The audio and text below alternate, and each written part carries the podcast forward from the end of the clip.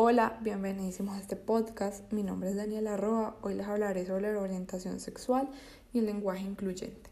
Empezando con el tema de la orientación sexual, hoy en día hay muchos términos como lo son la bisexualidad, la homosexualidad, la pansexualidad, etc. La orientación sexual no es algo que decidas hacer, no decides si te gustan las mujeres o si te gustan los hombres. Cada que creces y experimentas más sobre tu vida, se va desarrollando este gusto. Puede que te des cuenta cuando estés joven o cuando ya tengas hijos y estés casado. Venimos de una herencia de que siempre que se asume que somos heterosexuales, hasta que se diga lo contrario, a esto se le llama salir del closet.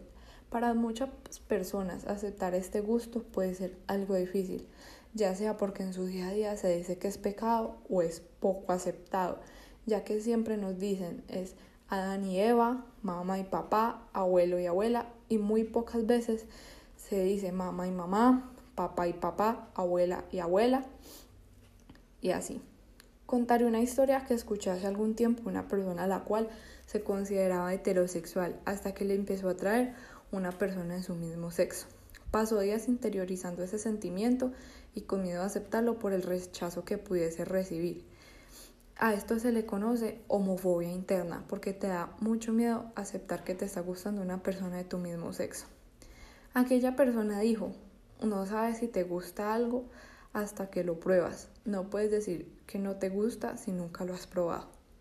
Así en lo personal llegué a la conclusión de que las personas no somos lo que realmente somos por miedo o influencia a los que nos rodean. Muchas veces tú crees que eres heterosexual o eres homofóbico sexual, pero la verdad no es así. Siguiendo con mi segundo tema, que es el lenguaje incluyente, me parece que es algo muy moderno para cualquier persona. Reemplazar las letras A y O por una E, una arroba o una X. Algunos ejemplos serían, mis amigas son muy hermosos. El fin de este lenguaje es no ser sexista con ningún género y que todos se sientan cómodos usándolo. Mientras investigaba sobre este tema me di cuenta que por más moderno que seas es difícil usarlo, y más en una sociedad como la nuestra, que estamos acostumbrados a que siempre sea hombre o mujer. Ahora último, cuando te preguntan tu género en alguna encuesta, algún examen, en las opciones dice no binaria, ya que así se denomina esa parte de personas que no se sienten identificados con ningún sexo. Este tema va muy de la mano con la orientación sexual. En los últimos años hemos visto modificaciones, aspectos nuevos tanto en el lenguaje como en la sexualidad. Hace unos años atrás solo se decía mujer y o hombre, heterosexual y o homosexual. Ahora podemos ver cualquier tipo de sexualidad. Algo muy curioso es cuando algunas personas dicen que existen más de dos géneros y que tú no puedes decidir al qué género es alguien. Esto lo vi en alguna red social. Alguien debatía sobre que la ciencia siempre dice que eres hombre o eres mujer y ya. Y otra persona decía que tú no puedes decidir si ese niño o ese bebé recién nacido era hombre o era mujer, que en cuanto creciera se daría cuenta con qué sexo se identificaba.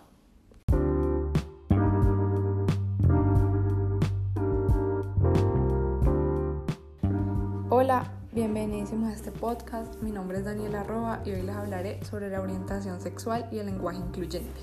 Empezando con el tema de la orientación sexual, hoy en día vemos muchos términos como lo son la bisexualidad, la homosexualidad, la pansexualidad, etc. Desglosando un poquito esto, podemos decir que la bisexualidad es que te gustan tanto mujeres como hombres, la homosexualidad que te gusta las personas de tu mismo sexo y la pansexualidad que te gusta cualquier tipo de persona, sea homosexual o sea transgénero, transexual.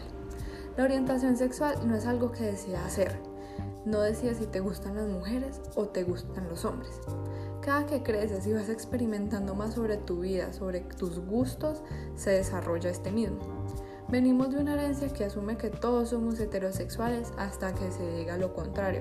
A esto se le denomina salir del closet. Para muchas personas, aceptar este gusto puede ser algo muy difícil, ya que en su día a día se dice que es pecado o es poco aceptado. Esto también tiene un factor que se llama homofobia interna que te da miedo aceptar y empiezas a coger asco a ti mismo por este gusto, simplemente por miedo o rechazo.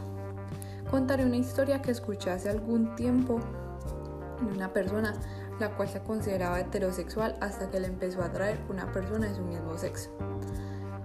Ella me cuenta que pasó días interiorizando ese sentimiento, llorando de noche porque sentía asco de ella misma al saber que le gustaba una mujer. Y con miedo a aceptarlo por el rechazo que se pudiese recibir, sin importar, lo hizo porque no quiso ocultar más su verdadera identidad. Aquella persona me dijo, no sabes si te gusta algo hasta que lo pruebas. No puedes decir que no te gusta si nunca lo has probado. Así en lo personal llegué a la conclusión de que las personas no siempre son lo que realmente son, por miedo o influencias de los que nos rodean. Siempre vemos que es mamá y papá, Adán y Eva, tío y tía, abuelo y abuela, pero nunca o casi nunca podemos escuchar, sí, yo tengo dos mamás o sí, tengo dos papás ya que en esta sociedad no es tan común ver esto. Siguiendo con mi segundo tema, que es el lenguaje incluyente, me parece que es algo muy moderno para cualquier persona. Reemplazar las letras A y O por una E, una arroba o una X es algo complejo porque venimos acostumbrados de que siempre se usa la A y la O para referirnos a alguien. Algunos de estos ejemplos serían les amigues son muy hermosos. El fin de este lenguaje es no ser sexista con ningún género y que todos se sientan cómodos usándolo. Mientras investigaba sobre este tema me di cuenta que por más moderno que seas es difícil usarlo. Y más en esta sociedad. Ahora último, cuando nos presentamos en una encuesta, en un examen, en las opciones te va a decir mujer, hombre, transgénero, transexual o no binaria. Muchas personas no saben lo que significa no binaria. Esta palabra significa que no te sientes identificado con ningún género, ni como hombre ni como mujer. Este tema va muy de la mano con la orientación sexual. En los últimos años hemos visto modificaciones, aspectos nuevos, tanto en el lenguaje como en la sexualidad. Hace unos años atrás solo se decía mujer y o hombre, heterosexual y o homosexual. Ahora podemos ver cualquier tipo de sexualidad, transexual, transgénero, pansexual, asexual, demisexual. Y algo muy curioso es que algunas personas dicen que existen más de dos géneros y que tú no puedes decidir qué género es alguien. Un ejemplo de esto es que hace algunos días vi en una red social que alguien debatía sobre la ciencia que dice que eres hombre o mujer y ya no hay otro género. Y otra persona decía que tú no podías decidir si era hombre o mujer, en cuanto crecieras te darías cuenta con qué te identificas.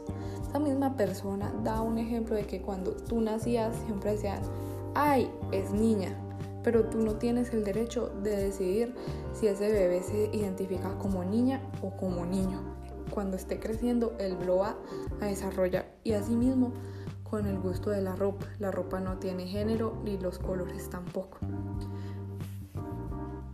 Mi conclusión con estos dos temas que cada día vamos creciendo más como personas, todo va cambiando, nuestro entorno cambia cada día más tenemos que empezar a acostumbrarnos a todos estos cambios que trae.